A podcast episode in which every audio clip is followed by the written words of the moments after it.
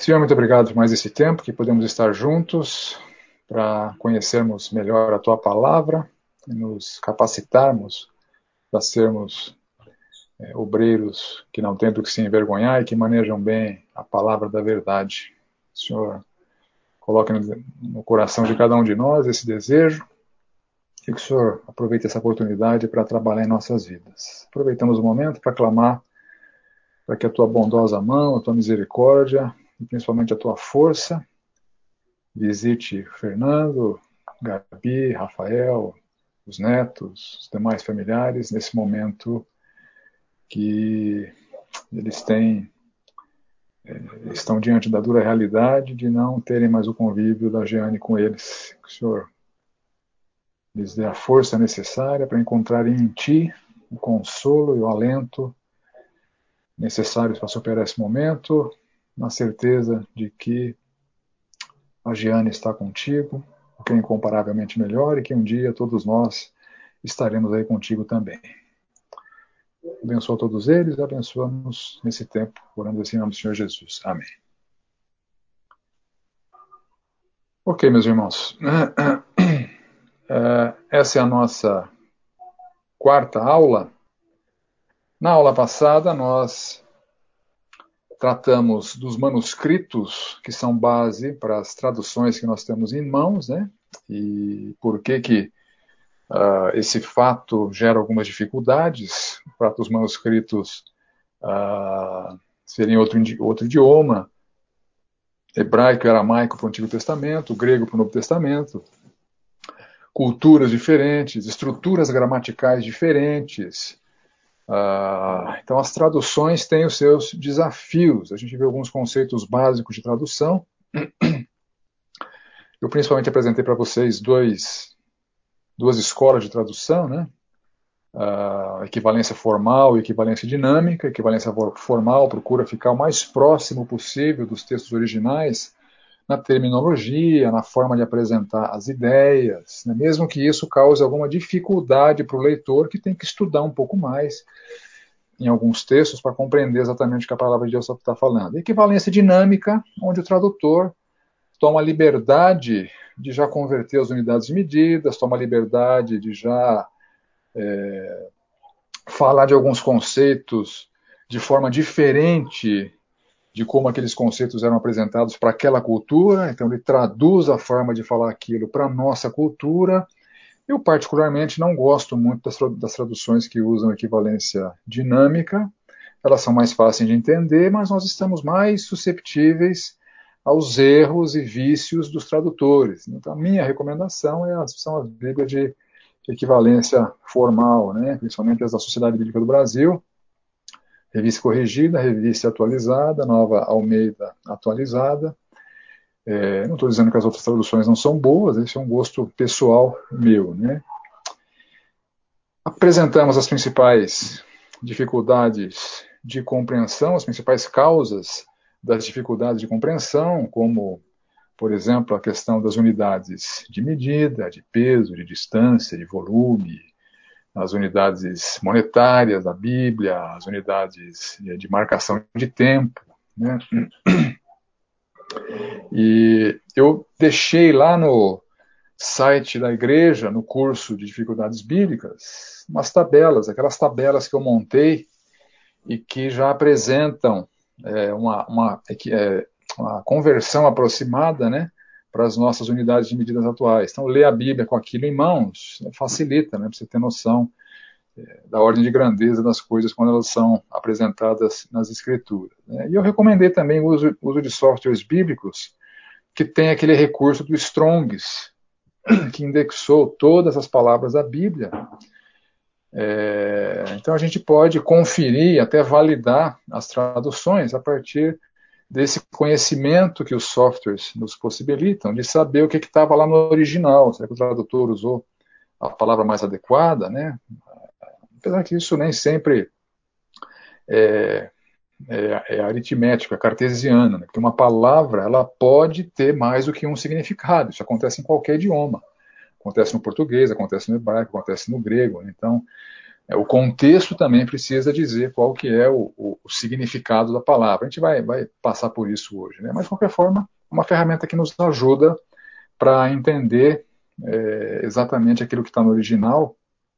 Isso dá, nos coloca à disposição um conhecimento muito legal do grego, do hebraico, mesmo sem saber as línguas, tendo o Strong, você consegue é, acessar o dicionário, a definição da palavra, né? e você pode enriquecer a tradução com a sua compreensão dos vocábulos e com a sua interpretação de cada vocábulo naquele, naquele contexto. Né?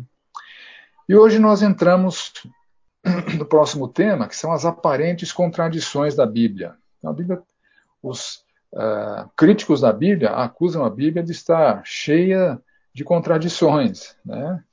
E nós vamos, obviamente, é, fazer uma abordagem que ela é uh, por amostragem, a gente não vai ver todas as passagens bíblicas que têm uma aparente discrepância, mas eu creio que a partir dessa amostragem de passagens bíblicas aparentemente contraditórias, uh, eu consigo instrumentalizar vocês para pensar nas outras passagens e encontrar as possíveis soluções para as aparentes contradições. Estou dizendo, estou insistindo no termo aparentes contradições por motivos óbvios, né? É, para nós cristãos, a Bíblia ela é infalível, ela não se contradiz, ela é, é, é a nossa é a nossa regra absoluta de fé e de conduta e vocês vão ver que as aparentes contradições elas têm explicações, explicações é, extremamente plausíveis. Né?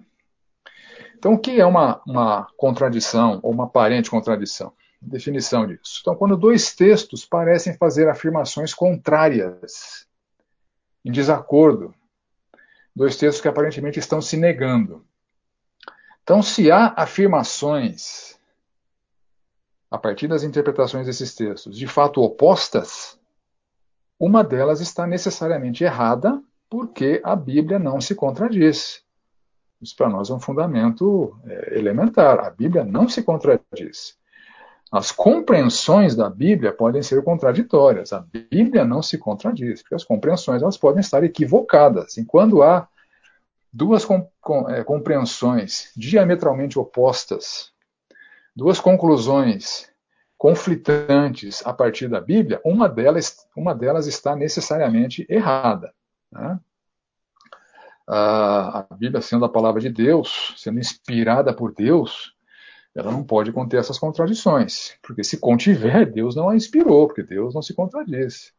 Deus não revelaria coisas é, em contradição. Então, nós Vimos rapidamente na, na aula passada a questão do Absalão, né, dentro desse tema, e hoje nós vamos ver a questão do censo de Davi, que está lá em 2 Samuel 24 e 1 Crônicas 12.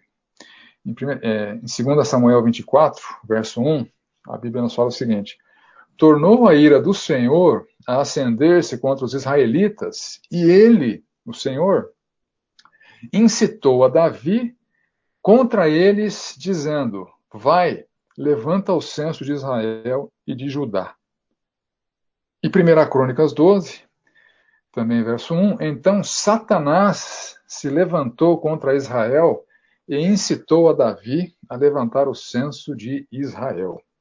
Então, é uma, uma é, leitura não profunda, até despretensiosa dos dois textos, a gente vê claramente que um texto fala que foi Deus que incitou Davi contra o povo, o povo que tinha provocado a ira de Deus, né?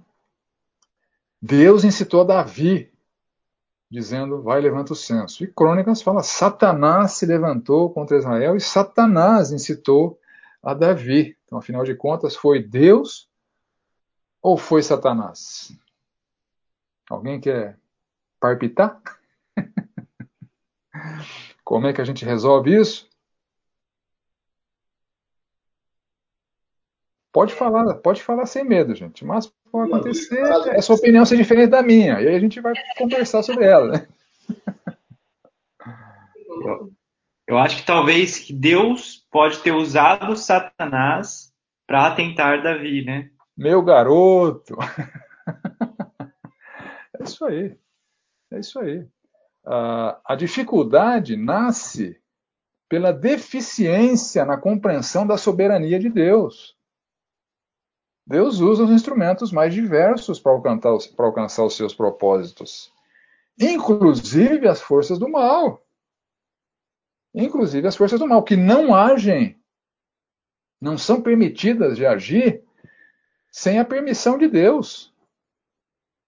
Então, é, quando um texto fala que Deus incitou e o outro texto fala que Satanás incitou, se você olhar para esses dois textos à luz da perspectiva correta da soberania de Deus e do poder de Deus, que usa os meios mais diversificados para alcançar seus propósitos, elas não são contraditórias. Foi Deus quem o fez e ele o fez permitindo que Satanás corrompesse o coração de Davi para levantar os senos, porque Davi estava confiando nas suas próprias capacidades bélicas e não mais no Senhor. Satanás já queria atacar Davi, o Senhor queria disciplinar Davi, queria disciplinar o povo. O Senhor permitiu que Satanás tentasse a Davi. Deus sabia que Davi ia sucumbir à tentação de Satanás. Davi realizou o censo, Davi contrariou o Senhor. A ira de Deus já estava acesa contra Davi e contra é, a nação, e daí o Senhor puniu tanto Davi quanto é, a nação. Né? Há vários outros exemplos de textos bíblicos onde Deus usa a ação de Satanás para alcançar um propósito seu. Por exemplo, qual que, qual que vocês lembram? O Senhor usando Satanás. Oi? Jó. Jó. Jó. Deixa eu repetir para o sogrão aqui que eu falei para o genro, né? Meu garoto. Jó. Em Jó, nós vemos o seguinte: num dia em que os filhos de Deus vieram apresentar-se perante o Senhor, veio também Satanás entre eles. Coisa esquisita, né? Mas fato. Perguntou ainda o Senhor a Satanás: Observaste o meu servo Jó? Disse o Senhor a Satanás: Eis que tudo quanto ele tem está é, em seu poder. E aí a gente conhece a história, né? O Senhor usou Satanás para trabalhar na vida de Jó. E com isso, Jó aprendeu uma tremenda lição, seus amigos aprenderam uma tremenda lição e nós aprendemos uma tremenda lição porque o Senhor documentou tudo aquilo para deixar para a gente. E o Senhor usou Satanás para alcançar o seu propósito de ter o livro de Jó escrito e abençoando gerações e gerações pela frente é, às custas de uma eventual dor transitória, temporária, no seu servo, né, que perdeu propriedades, perdeu filhos. Né?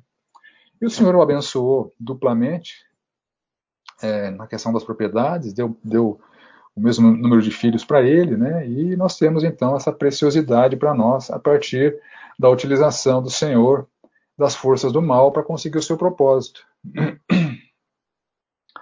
É, é, a gente vê, por exemplo, Satanás agindo na crucificação. Você acha que a crucificação foi um acidente? Que foi Satanás que provocou a crucificação? Ou a crucificação já era um, um, um plano elaborado desde a eternidade para fornecer para a humanidade uma possibilidade de salvação? A crucificação já estava definida. Entretanto, a gente lê na palavra de Deus assim: Por isso o Pai me ama, João 10, 17. Porque eu dou a minha vida para a reassumir. Ninguém a tira de mim. Pelo contrário, eu espontaneamente a dou. Mas Jesus está dizendo: ninguém vai tirar a minha vida. Eu estou dando a minha vida. Entretanto, a gente lê lá em Lucas 22, ora, Satanás entrou em Judas, chamado Iscariotes, que era um dos doze. Este foi entender-se com os principais sacerdotes e os capitães sobre como lhes entregaria a Jesus o fato de Satanás ter entrado aí na equação de Deus para viabilizar, para disparar a ida do Senhor para a cruz, não inviabiliza a, a, a, convicção de que é Deus quem elaborou esse plano, que Jesus deu voluntariamente a sua vida, e naquele contexto o Senhor sabia exatamente como seria o caminho do Senhor Jesus para a cruz. Esse caminho passaria pela ação satânica uma, uma tentativa patética, diga-se de passagem, de frustrar os planos de Deus. Então, Satanás, pateticamente tentando matar o Filho de Deus, colaborou para que a expiação da humanidade fosse consumada. Né? Na minha opinião, a segunda tentativa satânica de, de, de Satanás, é, satânica e patética de Satanás, registrada na Escritura. A primeira foi a tentação de Cristo. Uma outra tentativa patética de Satanás de fazer Deus pecar. Dessa semana tive uma conversa com alguém que estava com dificuldade na questão da natureza de Cristo. Será que Cristo não tinha a natureza pecaminosa porque ele foi tentado? Ele não, não tinha natureza pecaminosa, porque cada um é tentado, né, conforme Tiago nos ensina, segundo as suas próprias concupiscências. Nosso coração podre define as nossas tentações. No caso de Cristo, as tentações tiveram origem externa a ele. Ele não tinha esse coração podre que nós temos. Ele não tinha natureza pecaminosa. Porque se tivesse, teria pecado. Porque todo aquele que tem natureza pecaminosa peca. E o Senhor Jesus não pecou. Ele não tinha natureza pecaminosa. Então, assim, se ele não tinha inclinação interior para pecar, porque, segundo a doutrina da união, vou falar um palavrão aqui, união hipostática, que afirma que o Senhor Jesus Cristo era 100% Deus, ele tinha 100% da natureza divina, mas tinha 100% da natureza humana, exceto a pecaminosidade inata à raça. E isso é importante de ser afirmado, porque no primeiro século tinha aquela doutrina herege dos gnósticos que negava a encarnação de Cristo. Então, por isso é importante saber que Deus encarnou de fato. Ele tinha pele, osso, sangue, emoções, né? mas ele era 100% Deus. Então, Satanás, quando quis fazer Deus pecar, estava agindo de uma maneira patética, ele jamais conseguiria isso. Satanás tentou várias vezes destruir Jesus. Logo que ele nasceu, Satanás tentou destruir Jesus. Na tentação, Satanás tentou inviabilizar o plano de Jesus. Na crucificação, mas Satanás estava em todas essas ocasiões debaixo da permissão de Deus. Os planos de Deus jamais seriam frustrados. Então, Satanás é, sim, usado por Deus. E a Bíblia está cheia de exemplos disso. É, então, a, os textos não são contraditórios. Agora, esse mesmo texto, de 2 Samuel e 1 Crônicas, esses dois textos, entre eles também há é, mais uma aparente contradição. Qual era a quantidade de soldados desse censo equivocado que Davi fez? Esse censo, esse censo contrário à vontade de Deus. Em 2 Samuel 24:9, a gente lê o seguinte: Deu Joabe ao rei o recenseamento do povo. Havia em Israel 800 mil homens de guerra que puxavam da espada em Judá era 500 mil. Então, o resultado do censo de Joabe foi 800 mil para Israel, 500 mil para Judá. Entretanto, a gente vai lá para Crônicas, 1 Crônicas 21, 5, deu Joabe a Davi o recenseamento do povo. Havia em Israel um milhão e cem mil homens que puxavam da espada, e em Judá era 470 mil homens que puxavam da espada. Então, são números bem diferentes. Né? É, o de Israel, de 1 milhão e 100 para é, 800 mil, uma diferença significativa. Judá, 470 mil para 500 mil, né, não é tanta diferença, mas há uma diferença. Então, qual é a causa desse tipo de problema? Qual é a causa de dizer que a Bíblia está se contradizendo numa situação como essa? Uh, ignorar o fato de que os diferentes relatórios podem expressar números com considerações e premissas diferentes. E uh, ignorar outras passagens bíblicas que lançam luz aos diferentes números registrados em cada uma dessas passagens. Então vamos avaliá-las de acordo com, com, outros textos. Em 1 Crônicas 27, de 1 a 15, o autor nos fala de um exército de Israel de 288 mil soldados. Olha só. São esses os filhos de Israel, segundo o seu número, os chefes das famílias, os capitães de milhares e de centenas com seus oficiais, que serviam ao rei em todos os negócios, nos turnos que entravam e saíam, de mês em mês, durante o ano, cada turno de 24 mil. Então são 12 turnos de 24 mil soldados, né, o que dá 288 mil soldados. Então, no texto é, que nós lemos né, de, de, de Samuel de Crônicas, há uma diferença entre soldados e homens capazes de lutar, assim como há em qualquer nação. Toda nação tem lá o seu exército fixo e tem os, os, os homens, e algumas nações hoje em dia até mulheres, que são capazes de lutar e que podem eventualmente ser convocadas numa guerra. E o censo de Israel levantou justamente isso. Então, Israel, as dez tribos do norte, possuía um exército com 288 mil soldados e também possuía mais 800 mil homens capazes de lutar, segundo apurou o censo. Isso dá 1 milhão e 88, quase aquele 1 milhão e 100, né, que é, a, a, a, narrativa nos traz, né, em crônicas. Então, assim, segundo Samuel 24, deve ter registrado o número de homens que poderia ser adicionado ao exército, e o texto de 1 Crônicas já considerou o número total e arredondou a soma de é, 1 milhão e 88 para 1 milhão e 100. Né? E repare né, que tanto 1 milhão e 88 quanto 1 milhão e 100 já possuem arredondamentos. Já possuem. Seguramente não era 1 milhão, não era 24 mil exatos de cada, de cada turno. Era 24.581 no lugar, 24.789 em outro. Então, arredondando, dava 288 mil, e arredondando, se eu chego em 1 milhão e 88 mil, chega 1 milhão e 100 mil, depende da, da premissa do arredondamento. Então, são números bem próximos, lembrando que os dois números já estão arredondados. Né? E para a diferença em Judá, pode ser somente o arredondamento, né, de 470 para 500 mil, porque também os dois números já são arredondados. Tanto 470 mil quanto 500 mil já tem um arredondamento, porque eles não são números precisos e exatos. Então, cada autor teria arredondado com uma ordem de grandeza diferente. Isso não é uma contradição, é uma forma é, diferente de apresentar é, é, os mesmos, os mesmos, é, as mesmas realidades com premissas e critérios diferentes. Se fosse uma, uma diferença mais brutal, mais gritante, mais significativa, né, poderia ser preocupante, mas definitivamente não é o caso. Né? Uh, e o texto de 1 Crônicas apresenta o resultado obtido por Joabe, que foi um resultado parcial. Ele não contou Levi e Benjamim. Ele desobedeceu Davi, ele não contou Levi e Benjamim. Joabe estava tão indignado com Davi que ele parou o censo, é, encerrou o censo sem contar as tribos de Levi e as tribos de Benjamim. Isso está escrito lá no texto de 2 Samuel é, 24, 9. Né?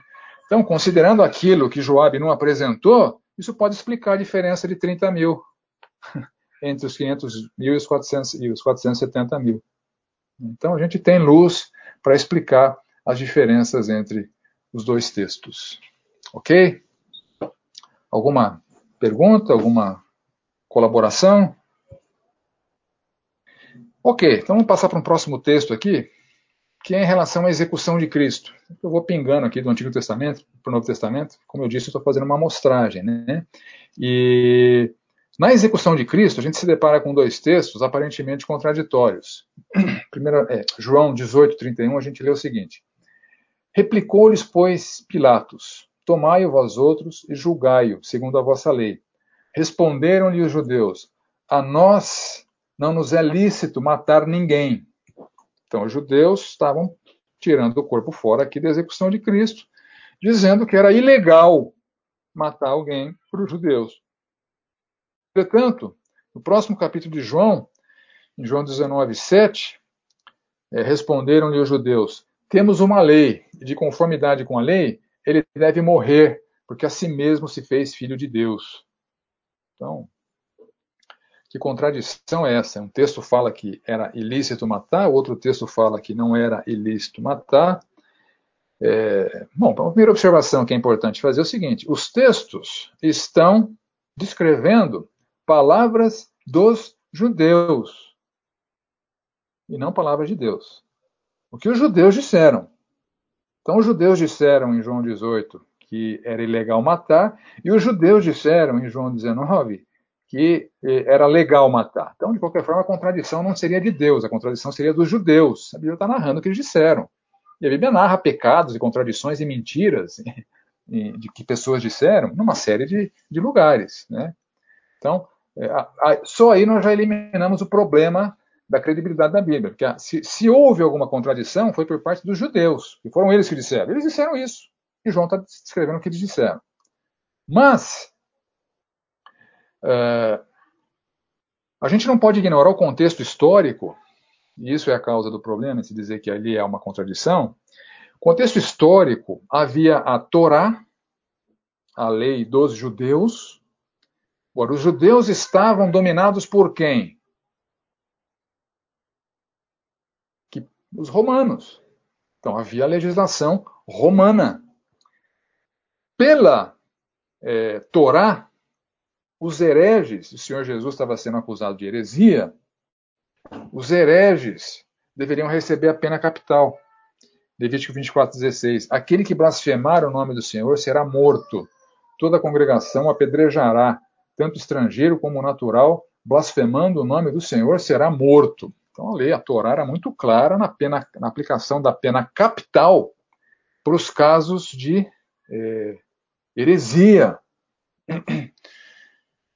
E se hoje isso estivesse vigente, quanta gente que a gente conhece não teria não estaria sendo apedrejado, né? Então, para a sorte deles, isso não está mais vigente, que isso era referente à teocracia de Israel e não é uma legislação para a igreja.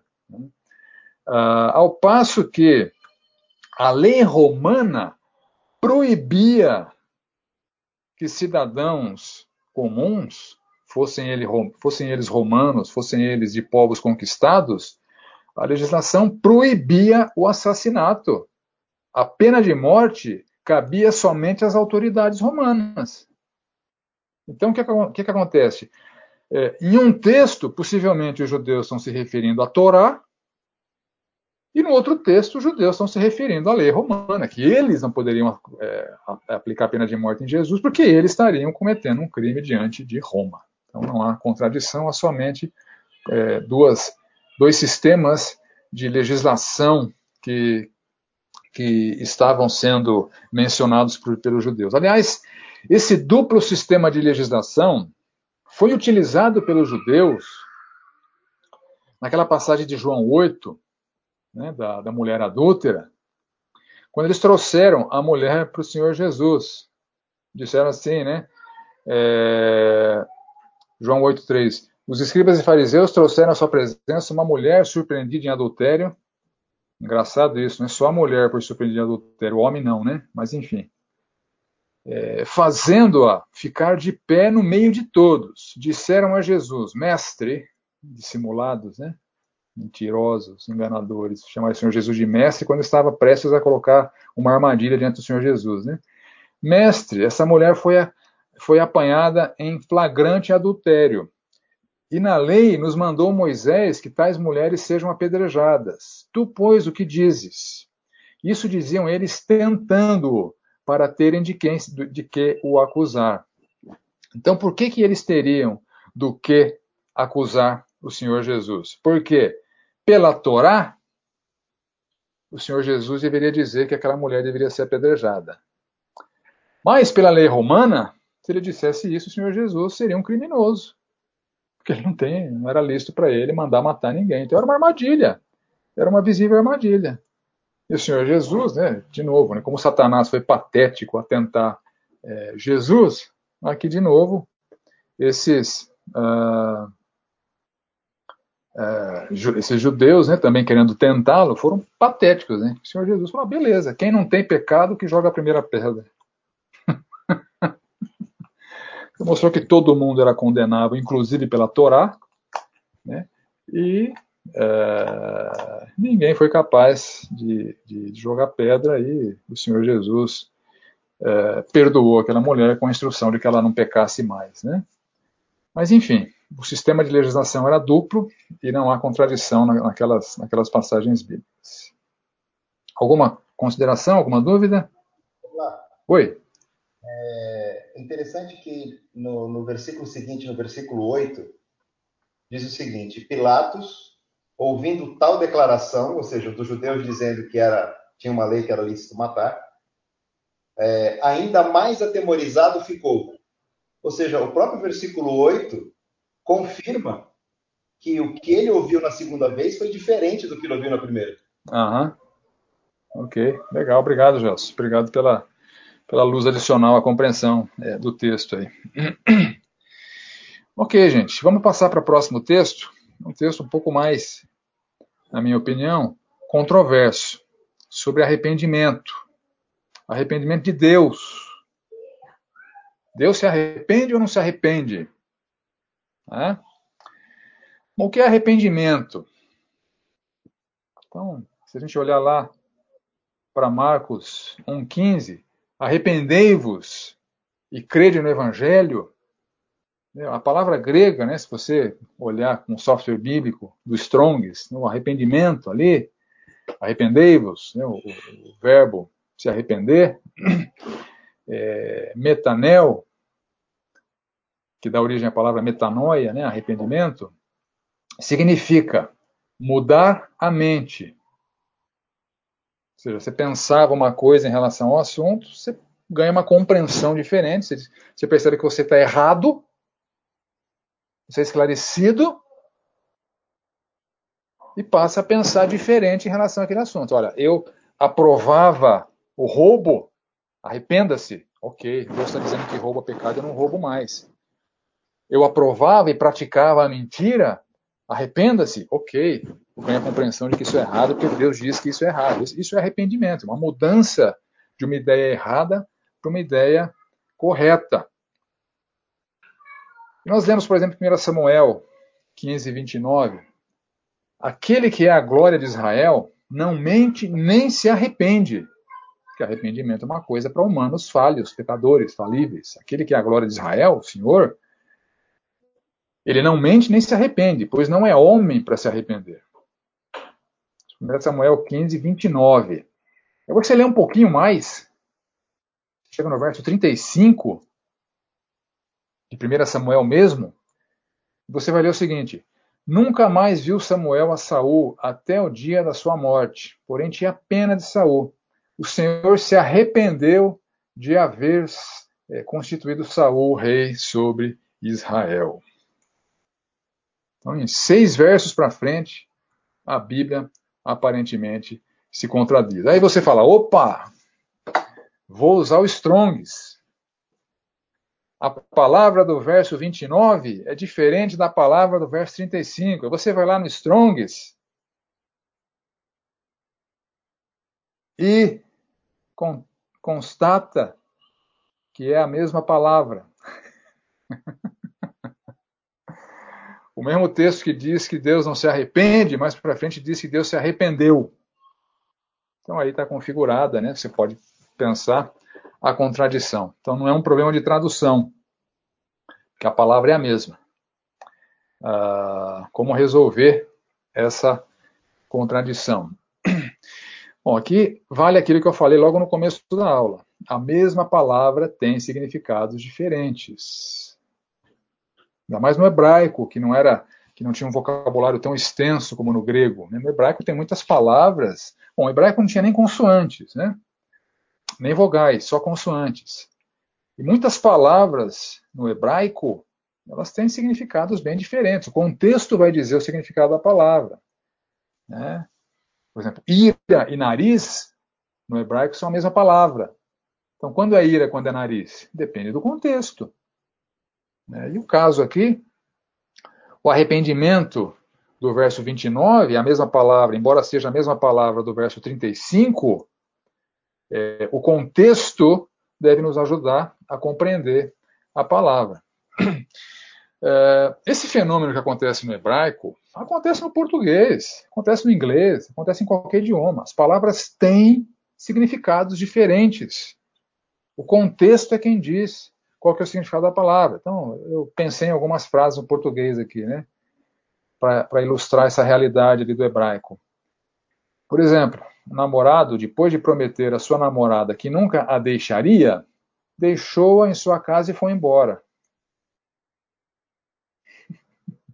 Então, na mesma frase, como é o caso ali do mesmo capítulo de Samuel, na mesma frase, a mesma palavra tem dois significados. O que, que significa nunca a deixaria? Nunca abandonaria, nunca romperia com ela. Esse é o significado. O que significa deixou em sua casa e foi embora? Ela não foi junto com ele, Só isso. É a mesma palavra com dois significados muito distintos e sendo usadas na, na, mesma frase. Não há problema nenhum. Isso acontece no português, acontece no hebraico. 1 Samuel, o verso de 29, é, é, a palavra tem um significado diferente do verso 35. Ou, por exemplo, vamos dar uma volta? Na volta compramos a pizza.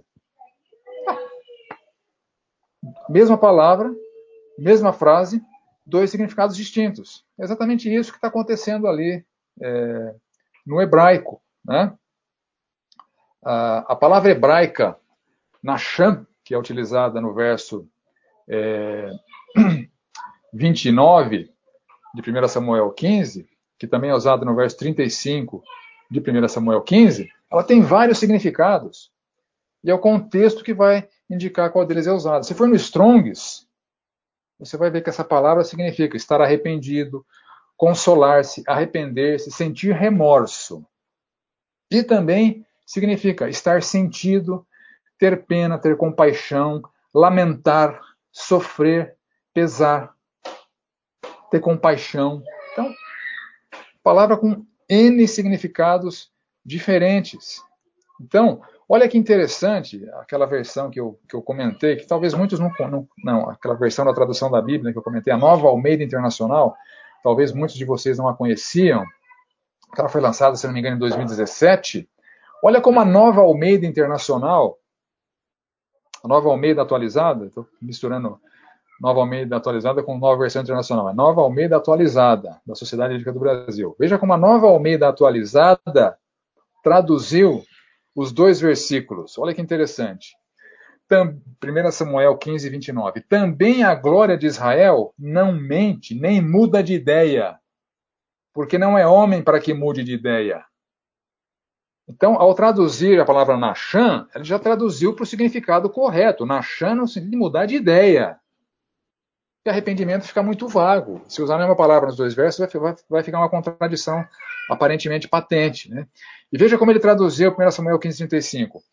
Até o final da sua vida, Samuel nunca mais viu Saul, porém tinha pena de Saul. O Senhor lamentou haver constituído Saul como rei sobre Israel. É a mesma palavra sendo utilizada na Bíblia para expressar duas realidades em relação a Deus. A primeira delas é que Deus não muda de ideia, Deus nunca tem ideias erradas. Deus nunca sai de uma ideia errada vai para uma ideia melhor. Mas Deus lamenta. Deus lamenta. Foi, foi o que aconteceu ali no, no, no verso 35. Olha também essa mesma palavra usada na Shan, né, arrependimento, usada para apresentação de juízo e bênção condicional. Ou seja, tanto o juízo quanto a bênção de Deus dependem da resposta do seu povo aos é, oráculos de Deus, às ordens de Deus, aos mandamentos de Deus. Então veja Jeremias 18, 7, essa palavra usada. No momento em que eu falar acerca de uma nação ou de um reino para o arrancar, derribar e destruir, se tal nação se converter da maldade contra a qual eu lhe falei, também eu me arrependerei do mal que pensava fazer-lhe. Deus não mudou de ideia, Deus é a mesma. Eu punirei os pecadores e pecaminosos, obstinados e rebeldes contra as minhas é, instruções. Agora, se a nação permanecer rebelde, será punida. Se a nação não permanecer rebelde, eu não punirei. Então, não é mudança de ideia. É um juízo condicional. É a mesma palavra, Nasham, que é utilizada. E para a bênção também, né? Jeremias 26, 3. Bem pode ser que ouçam e se convertam cada um do seu mau caminho. É, então me arrependerei do mal, mal condicional. Opa, esse, esse eu, eu, acabei, de, acabei de ler, né? Um texto parecido com esse, de bênção. Outro texto, João, é, Jeremias 18, 9. É, e no momento em que eu falar acerca de uma nação, de um reino, para edificar e plantar, se ele fizer o que é mal perante mim, e não der ouvidos à minha voz, então me arrependerei do bem que houvera dito que lhe faria. Então, bênção e juízo condicionais, e a palavra utilizada ali para essa mudança de juízo, mudança de penalidade, não mudança de ideia, é a mesma, a palavra nacham. Tá claro, gente?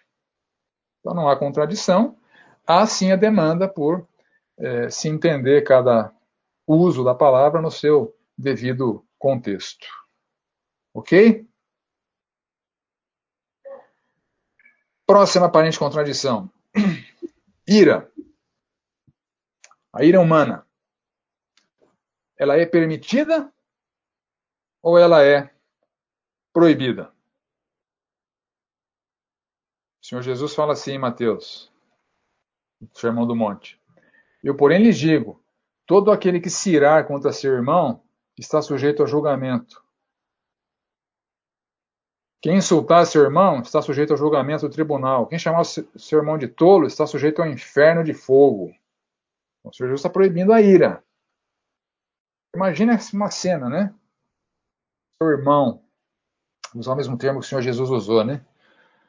Você chega na sua casa e você pega um irmão em Cristo espancando a sua mãe.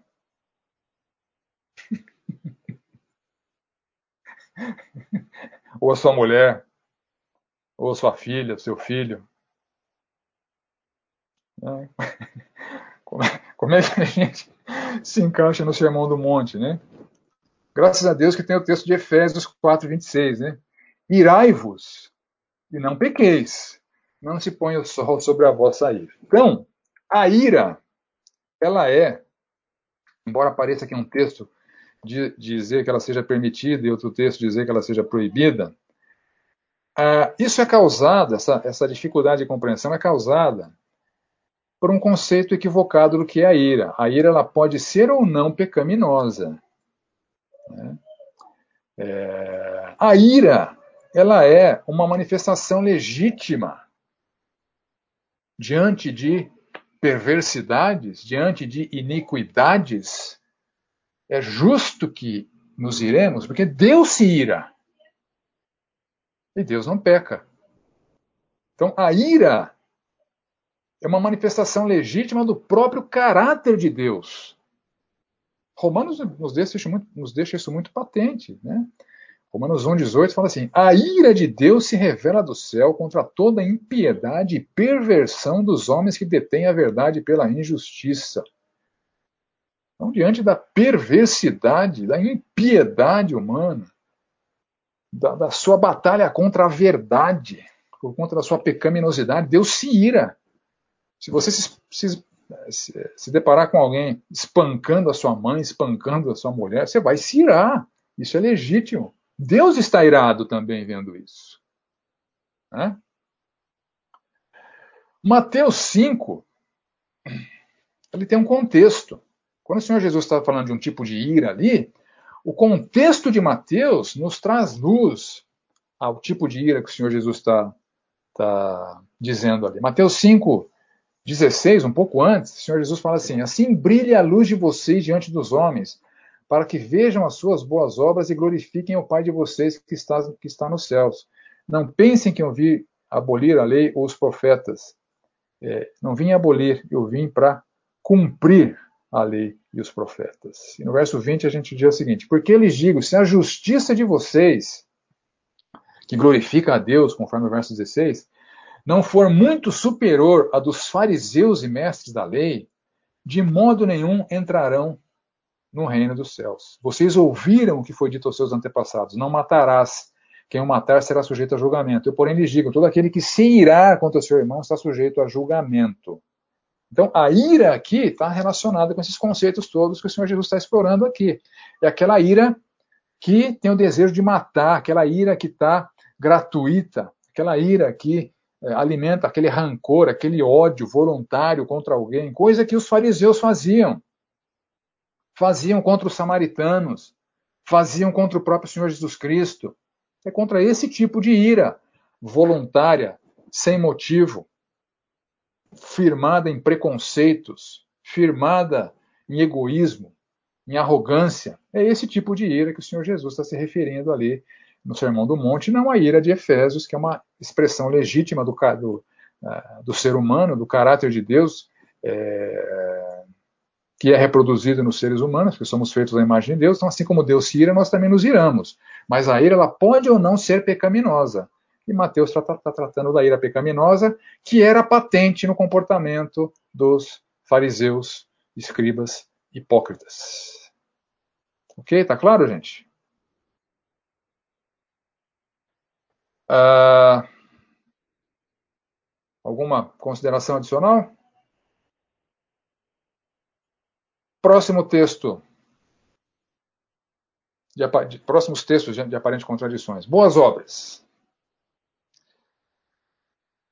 Bíblia nos estimula a prática das boas obras. Agora, essas boas obras, elas é, devem ser executadas para serem vistas ou para não serem vistas? Vamos comparar dois textos aqui. Mateus 5,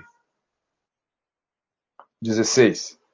Assim brilhe também a vossa luz diante dos homens, para que vejam as, as vossas boas obras e glorifiquem vosso Pai que está nos céus. No próximo capítulo, o Senhor Jesus fala assim: Guardai-vos de exercer a vossa justiça diante dos homens, com o fim de seres vistos por eles. De outra sorte, não tereis galardão junto de vosso Pai Celeste. Então, o texto fala: sejam luz, para que vejam as boas obras. Próximo texto: guardai-vos de exercer a vossa justiça, com o fim de serem vistos. Alguém tenta resolver o problema aí? Isso não é tão difícil, né? Qual é a explicação?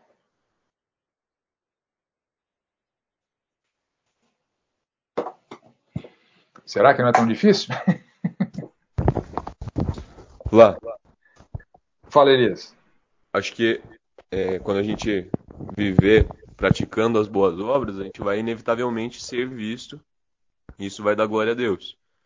É, mas quando ele fala para a gente se guardar, né, de fazer isso com a intenção, com o propósito de ser visto e, e é, admirado, reconhecido pelos outros, é que isso está inadequado. Perfeito, Elias, perfeito. Vou repetir para você o que eu já disse para os outros dois, né? meu garoto. é isso aí, perfeito. É, o Senhor Jesus está proibindo em Mateus 6 a arrogância. Está proibindo o querer se expor, o querer ser aplaudido, o querer ser elogiado. É isso que o Senhor Jesus está proibindo. As boas obras, como Elias bem definiu, se forem praticadas, né, se andarmos segundo a vontade de Deus, elas serão vistas, mas não para nossa própria glória, para a glória de Deus. É, esse, esse, é o sentido, esse que é a, a intenção a, da prática das boas obras, conforme Mateus 5,16. Né? Mateus 6,1 está acusando os fariseus que faziam isso, né, de que praticavam obras para serem vistos, né, que alargavam é, as franjas, né, aquelas, aqueles sinais aparentes de piedade, os filactérios, né, aqueles sinais aparentes é, de piedade, para que os outros olhassem para eles e, oh, que homem piedoso, que homens piedosos. É contra isso que o Senhor Jesus está falando. O Senhor Jesus está é, condenando essa piedade de pavão que aqueles escribas e fariseus tinham, e que muitos têm nos dias de hoje, né? Uma piedade de pavão. Pessoas querem se fazer, se comportar, é, quando cantam, quando ensinam, né, para serem vistas, para serem elogiadas, para serem reconhecidas como os espirituais, como os piedosos, como os homens de Deus. Isso é, isso é baixo. Isso é, é soberbo, é arrogante. Deus resiste aos soberbos e arrogantes. Então, é, a definição de Elias é perfeita. Um texto, o Senhor Jesus Cristo está valorizando a prática das boas obras, a obediência a Deus, porque isso vai glorificar a Deus quando for, quando for visto, e está condenando o fazer qualquer que seja é, a obra com a intenção de você receber o elogio, de você receber a glória, de você receber a honra. Então não há contradição, só compreensão equivocada do que significa obras para serem vistas em cada um dos contextos. Ok, próxima aparente contradição, que é, resvala na uh, onipotência de Deus. O que, que, é, que, que é onipotência? Alguém define onipotência para a gente? Não precisa ter medo de usar as palavras mais adequadas, não. O que é onipotência?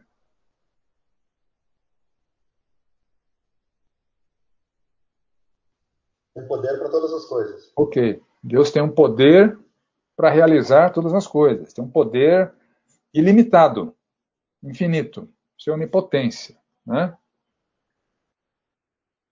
Jeremias 32, 27. Eu sou o Senhor, o Deus de toda a humanidade. Há alguma coisa difícil demais para mim? Lucas 1, 37. Porque para Deus não haverá impossíveis em todas as suas promessas. O Lucas 18, 27. Mas ele respondeu: Os impossíveis dos homens são possíveis para Deus. Aí nós nos deparamos com alguns textos que aparentemente uh, maculam a onipotência de Deus. O primeiro deles, Juízes 1,19. Olha só que a gente lê em Juízes 1,19. Esteve o Senhor com Judá, e este despovoou as montanhas. Porém, não expulsou os moradores do vale, porquanto tinham carros de ferro. Aquelas conquistas ali de Judá, que o Senhor estava com eles, dando o poder para eles. Então, eles conseguiram conquistar as montanhas pelo poder de Deus, mas não conseguiram expulsar os moradores é, dos vales, porque eles tinham tanque de guerra, eles tinham cavalo, é, é, é carruagens, né? Com, com ferro.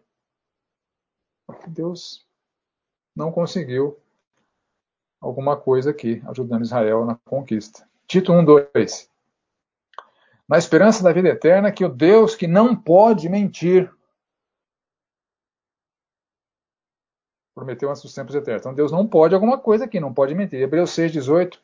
É impossível que Deus minta. Então, esses são só exemplos. Né? Alguns textos falam, falam que Deus pode tudo, e outros textos mostram que ele não pode alguma coisa. Afinal de contas, voltando para a pergunta inicial, Deus pode tudo ou não pode tudo? Explicações?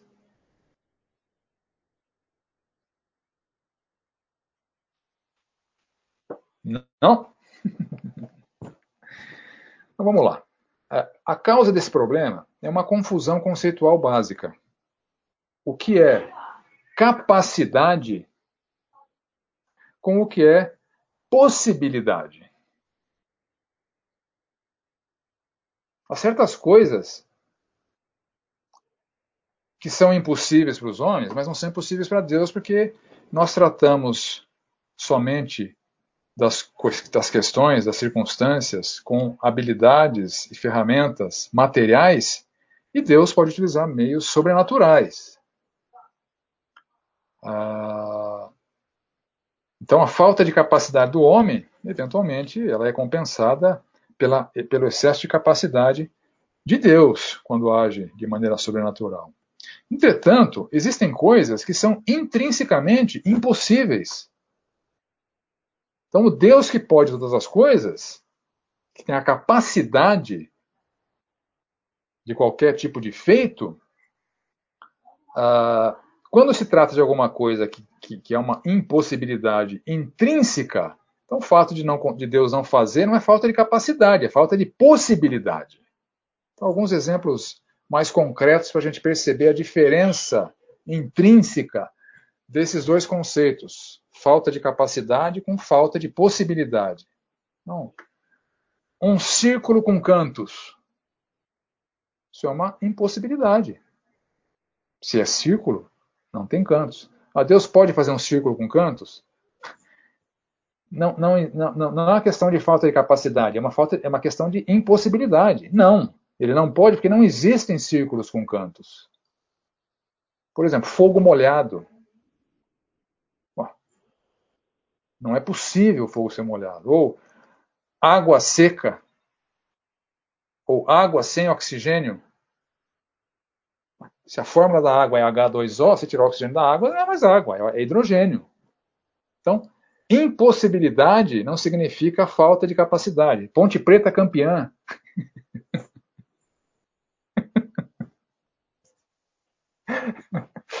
e eu torço para a ponte.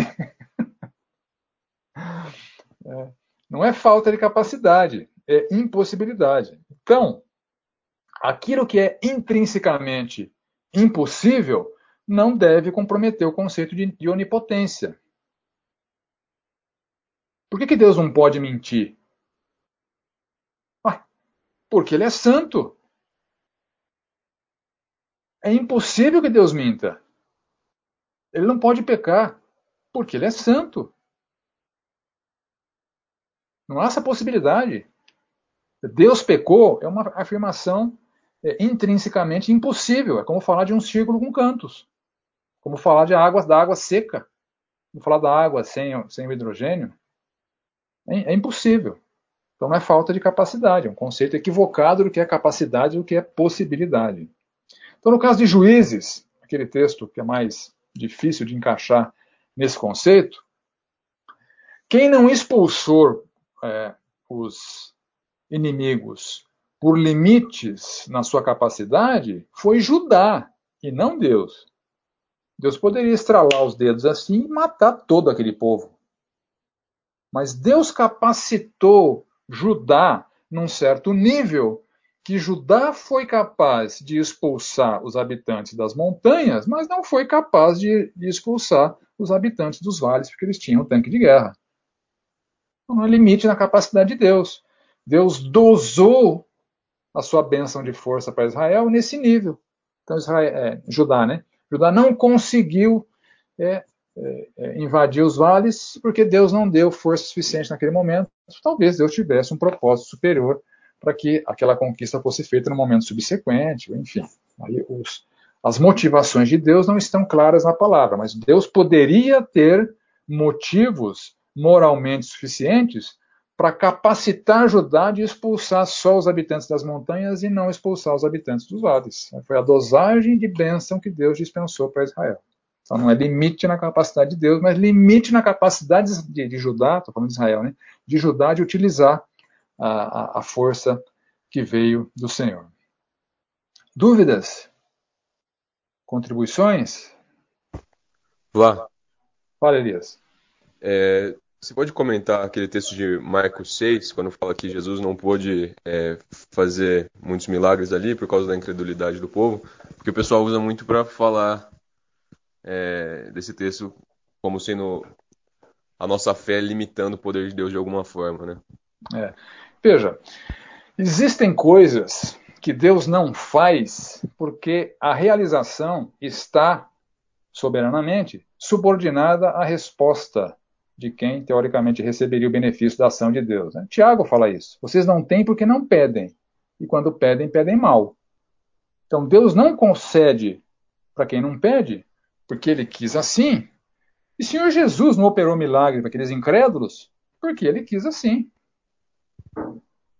Sim. Entendeu, Elias? Então não é falta de capacidade de Jesus fazer milagres. Ele decidiu que aqueles incrédulos não eram dignos de é, verem seus sinais milagrosos. A sua obstinação era digna de juízo. Né? E ele sabe dosar isso, a gente não sabe, né? É, para muitos, para muitos, o Senhor Jesus sempre foi muito misericordioso, mas veja como ele tratava os hereges. Veja como ele tratava os escribas. A frase que o Senhor Jesus diz para aqueles camaradas, que mostra patentemente que eles não tinham mais perdão. Ai de ti, Corazim, ai de ti, Betsaida. Né? Se, tiver, se Sodoma e Gomorra tivesse visto os sinais que vocês viram, eles teriam se convertido e vocês não se converteram. Então Jesus tomou decisões em relação à resposta de fé da sua audiência, isso coube a ele, mas a gente não pode fazer generalizações a partir das é, posturas que Jesus tomou ali, né? Ou para Jerusalém, Jerusalém, Jerusalém que mata os profetas. Quantas vezes eu quis ajuntar vocês para debaixo das minhas asas, né, como a galinha junto os pintinhos, vocês não quiseram. Então, uh, o Senhor Jesus nunca violentou a vontade de ninguém. Então, aqueles incrédulos que não queriam saber dele, né, Jesus não fez muitos milagres diante deles. Uhum. Porque a sua incredulidade é, fez com que o Senhor Jesus, Senhor Jesus decidisse se comportar dessa maneira. Não era uma limitação em Jesus. Era uma resposta de Jesus à resposta que eles estavam dando ao intento salvífico de Jesus. Ok, obrigado. Nada. Mais um. Mais uma aparente contradição. A salvação. A salvação é pela fé ou é pelas obras? Há textos da Bíblia que parecem tratar da salvação como sendo pela fé e outros como sendo pelas obras. Né? Então, antes da gente entrar na dificuldade em si, vamos tratar uma parte conceitual que é importante. O que é salvação? Mas esse conceito de salvação, eu fico abismado de como ele é complicado. É, ele, ele, não que ele é complicado, as pessoas complicam. As pessoas lançam complicadores. Do que que alguém precisa ser salvo? Qualquer pessoa na humanidade, do que que alguém precisa ser salvo em termos da sua relação com Deus? Qualquer pessoa precisa ser salva da ira de Deus, do juízo de Deus, do castigo de Deus, do inferno que Deus reservou para os rebeldes, impiedosos, impenitentes e assim por diante. É disso que as pessoas precisam ser salvas. Precisam ser salvas do inferno. Esse conceito é permeado por outras coisas, uma tentativa satânica de confundir as pessoas para que elas percam de vista que é disso que elas precisam ser salvas. Precisam ser salvas de um Deus que está irado contra a pecaminosidade.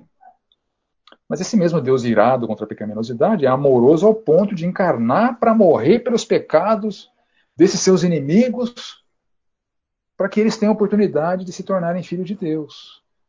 Então a salvação é uma iniciativa de Deus para poupar a condenação daqueles que mereciam ser condenados justamente por Deus. Então é disso que alguém precisa ser salvo. Né? E a vida eterna é uma consequência da salvação, uma vez que você e eu não somos mais condenáveis diante de Deus pelos nossos pecados, porque cremos que na cruz o Senhor Jesus salvou-nos da punição, porque ele recebeu vicariamente a punição no nosso lugar. Então, todo aquele que crê que na cruz os seus pecados foram quitados, ele não terá os seus pecados quitados no inferno. Todos aqueles que não creem que seus pecados foram quitados na cruz, ok, então seus pecados vão ser punidos no inferno. Então é disso que nós somos salvos. Então, qual é a resposta para a pergunta: o que, eu preciso fazer para ser salvo? Ou o que eu preciso fazer para receber a vida eterna? A vida eterna que é essa consequência da salvação. Uma vez que nós não somos jogados no inferno pelos nossos pecados, nós somos trazidos para viver eternamente com Deus, desfrutando da sua presença, da sua glória em nossas vidas. Então, isso é a vida eterna. Então, o que eu preciso fazer para receber a vida eterna? É, vamos ver o que o Senhor Jesus respondeu para um que perguntou isso. Lucas 18, 18. Certo homem de posição perguntou-lhe: Bom mestre, que farei para herdar a vida eterna? Respondeu Jesus: Por que me chamas bom? Ninguém é bom senão um, que é Deus. Sabes os mandamentos? Não adulterarás, não matarás, não furtarás, não dirás falso testemunho, honra teu pai e a tua mãe. Replicou ele: Tudo isso tenho observado desde a minha juventude. Ouvindo Jesus, disse: Uma coisa te falta. Vende tudo o que tens, dá aos pobres e terás um tesouro no céu. Depois vem e segue-me. Mas ouvindo ele essas palavras, ficou muito triste porque era riquíssimo. E Jesus, vendo triste assim, disse: Quão dificilmente entrarão no reino de Deus os que têm riquezas? Porque é mais fácil passar um camelo pelo fundo de uma agulha do que entrar um rico no reino de Deus. E os que ouviram disseram: Sendo assim, quem pode ser salvo? Mas lhe respondeu: Os impossíveis dos homens são possíveis para Deus. Então, a resposta de Jesus para aquele jovem rico que lhe perguntou como herdar a vida eterna foi: obedeça aos mandamentos, venda os seus bens e dê para os pobres. Em nenhum momento foi: creia em mim. Isso gera uma dificuldade, né? Jesus parece estar ensinando a salvação pelas obras para aquele homem. Ah,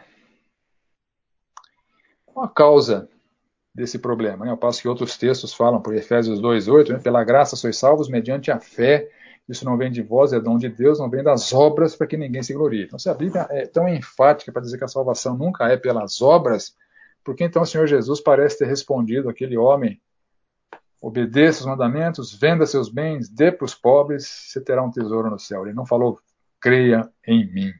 Né? Então, as causas dessa dificuldade de compreensão ali da passagem com o jovem rico, em primeiro lugar, ignorar outros ensinamentos de Jesus sobre o assunto. Jesus ensinou sobre salvação pela fé, exclusivamente. Ignorar outros ensinamentos da Bíblia sobre o assunto. A Bíblia é enfática em que a salvação é exclusivamente pela fé. E uma outra razão da dificuldade é a falta de atenção ao contexto não percebeu que o Senhor Jesus está ensinando ali especificamente. Porque aquela, aquele diálogo com o jovem rico está num contexto. Então vamos ver primeiro os textos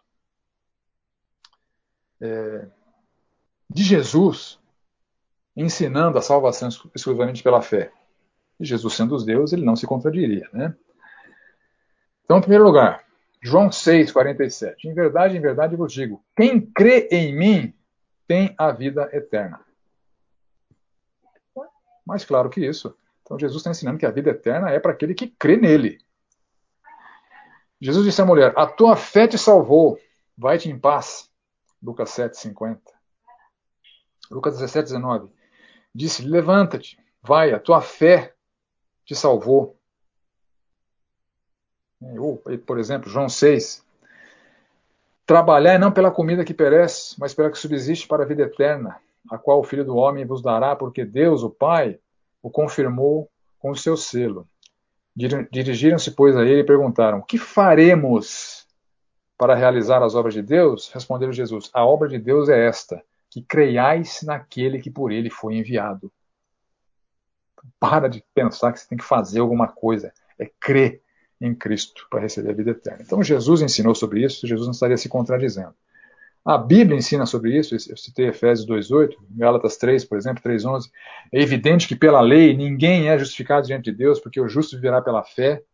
Ou Romanos 3.20, visto que ninguém será justificado diante dele por obras da lei, em razão de que pela lei vem um pleno conhecimento do pecado. Né? Então Jesus não está ensinando salvação pelas obras. Jesus está tratando com o pecado daquele homem em particular. Então, nós não podemos fazer generalizações a partir do que o Senhor Jesus disse para aquele homem. É um jovem rico, que pensava que obedecia a toda a lei, que está tendo um diálogo com o Senhor Jesus. Né? O contexto imediatamente anterior em Lucas 18, 15, por isso é sempre importante olhar para o contexto, para a gente entender as passagens, precisa saber o que está tá antes e o que está depois, né, nos evangelhos principalmente. Lucas 18, 15. Traziam-lhe também as crianças para que as tocasse. Os discípulos vendo os repreendiam. Jesus, porém, chamando-as para junto de si, ordenou: Deixai vir a mim os pequeninos e não os embaraceis, porque dos tais é o reino dos céus. Em verdade vos digo que quem não receber o reino de Deus como uma criança, de maneira alguma entrará nele. Ou Marcos 10, 16. Então, tomando-as nos braços, impondo-lhes as mãos, a abençoava. E pouquinho antes ainda, Lucas 18, 9. Propôs também essa parábola a alguns que confiavam em si mesmos por se considerarem justos quando aquele jovem rico disse para o Senhor Jesus: O que, que eu preciso fazer? O Senhor Jesus guarda os mandamentos? Ele falou: Já guardo. Ele está enquadrado aqui em Lucas 18, 9. Propôs também essa parábola a alguns que confiavam em si mesmos por se considerarem justos e desprezavam os outros. Aí ele nos narra é, a, a parábola do fariseu e do publicano. Aquele fariseu, posto em pé, orava de si para si mesmo, ou seja, a sua oração não chegava nem para Deus. Né? Ó oh Deus, graças te dou, porque não sou como os demais homens, roubadores, injustos e adúlteros, nem ainda como este publicano. Jejuo duas vezes por semana, dou o dízimo de tudo quanto ganho. Está, está, está enquadrado em Lucas 18, 9. Né? Confia em si mesmo, por se considerar justo. Ao passo que o publicano, estando em pé de longe, não ousava levantar os olhos ao céu, não ousava olhar para cima, tamanha a consciência da sua pecaminosidade. A oração dele, ó oh Deus, se propício a mim, pecador. Digo-vos que este desceu justificado para sua casa e não aquele, que todo que se exalta será humilhado, mas o que se humilha será exaltado. Aquele jovem, quando diz para o Senhor Jesus, já, já faço tudo isso, está querendo se exaltar, está querendo é, se comportar, né, se comportou como é, a oração do, do fariseu. Né? Então, o fariseu confiava em si, independente, autossuficiente, considerava-se superior aos pecadores, não se considerava um pecador. No contexto anterior, nós vemos um publicano culpado, arrependido, plenamente consciente de que é pecador, apavorado por ser um pecador,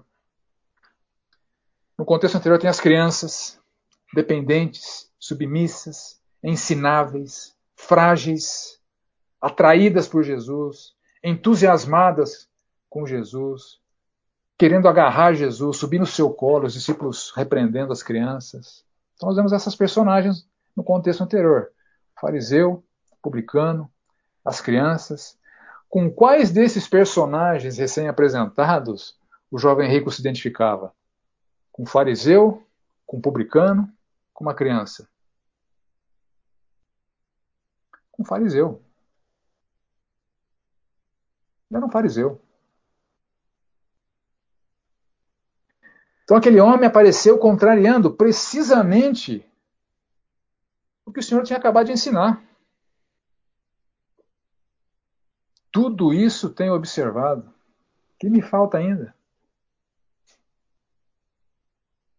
Aí Jesus, diante da altivez farisaica daquele jovem, que não era como o publicano arrependido, nem como aquela criança entusiasmada por Jesus, ensinável, submissa, o Senhor Jesus fala para ele, vai no pecado dele, né?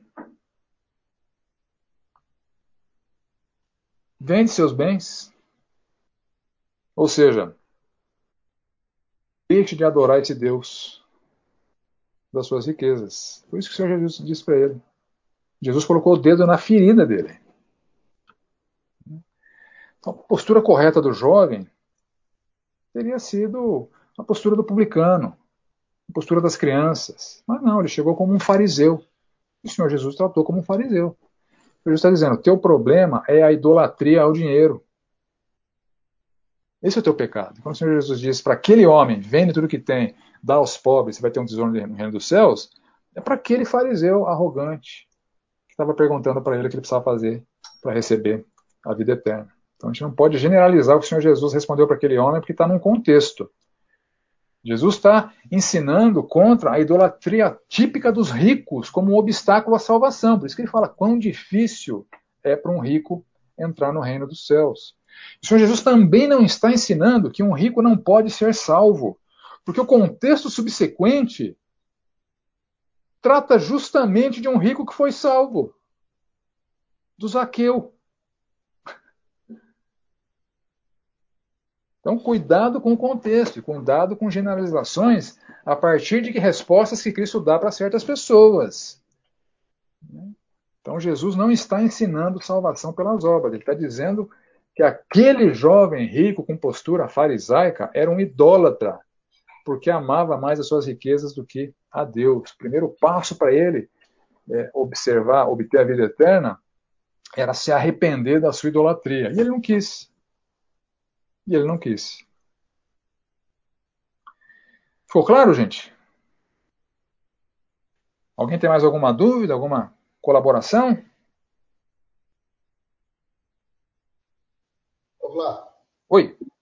É, eu queria voltar no texto lá de 1 Samuel. Pode falar, Jones. 15:35. É, que ainda que a gente tenha resolvido o problema da palavra arrependimento, e o texto aqui seria: o Senhor lamentou de haver constituído Saul sobre o rei de Israel. Ainda assim apresenta uma certa dificuldade, que é se Deus é uh, onisciente, sabe todas as coisas, é, por que essa questão de, puxa, lamento ter feito Saul virá rei uh, sobre Israel. Né? Eu acho que esse lamento, Joel, é um lamento que Deus tem diante de todos nós, quando temos diante de nós o bom caminho e o mau caminho. Lembra que uh, Saul foi constituído rei por uma reivindicação da nação, né? A nação queria um rei, porque as outras, as outras nações já tinham um rei.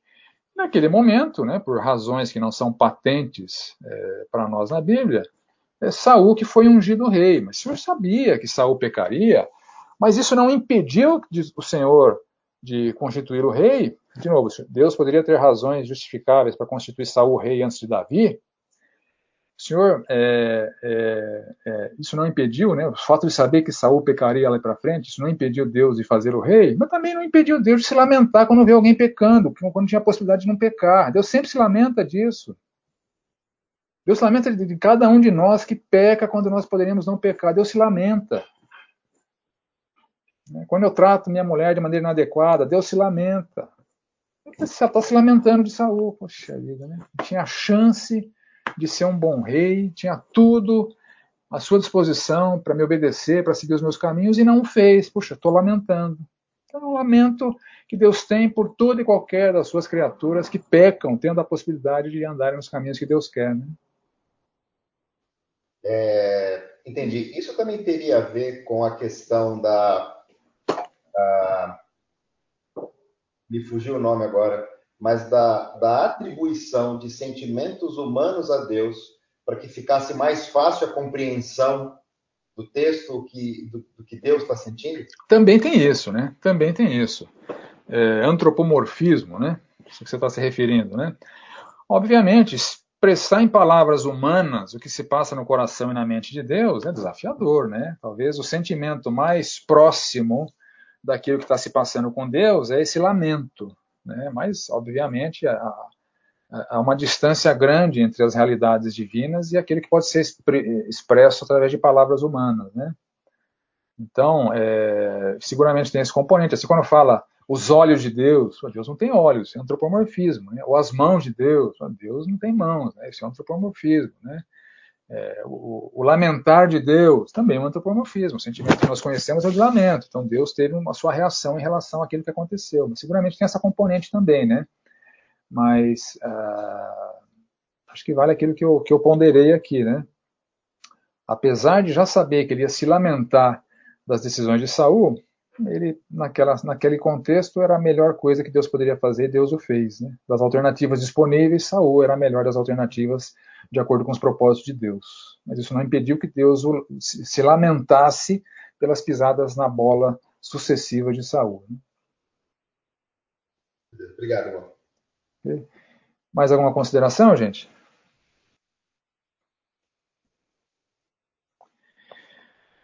Ok, encerramos aqui então. Semana que vem vamos à nossa quinta aula. Vamos orar. Obrigado, Senhor, por esse tempo, por essas possibilidades que tivemos de conversar e procurar entender essas passagens que eventualmente apresentam alguma dificuldade de compreensão. É, obrigado por estar junto com meus irmãos aqui, apesar das distâncias. Né? Sempre um prazer, um refrigério estar em contato com irmãos em Cristo, com pessoas do teu povo, Senhor. Nós somos gratos por essa oportunidade, no nome precioso do nosso Senhor Jesus Cristo. Amém, Senhor.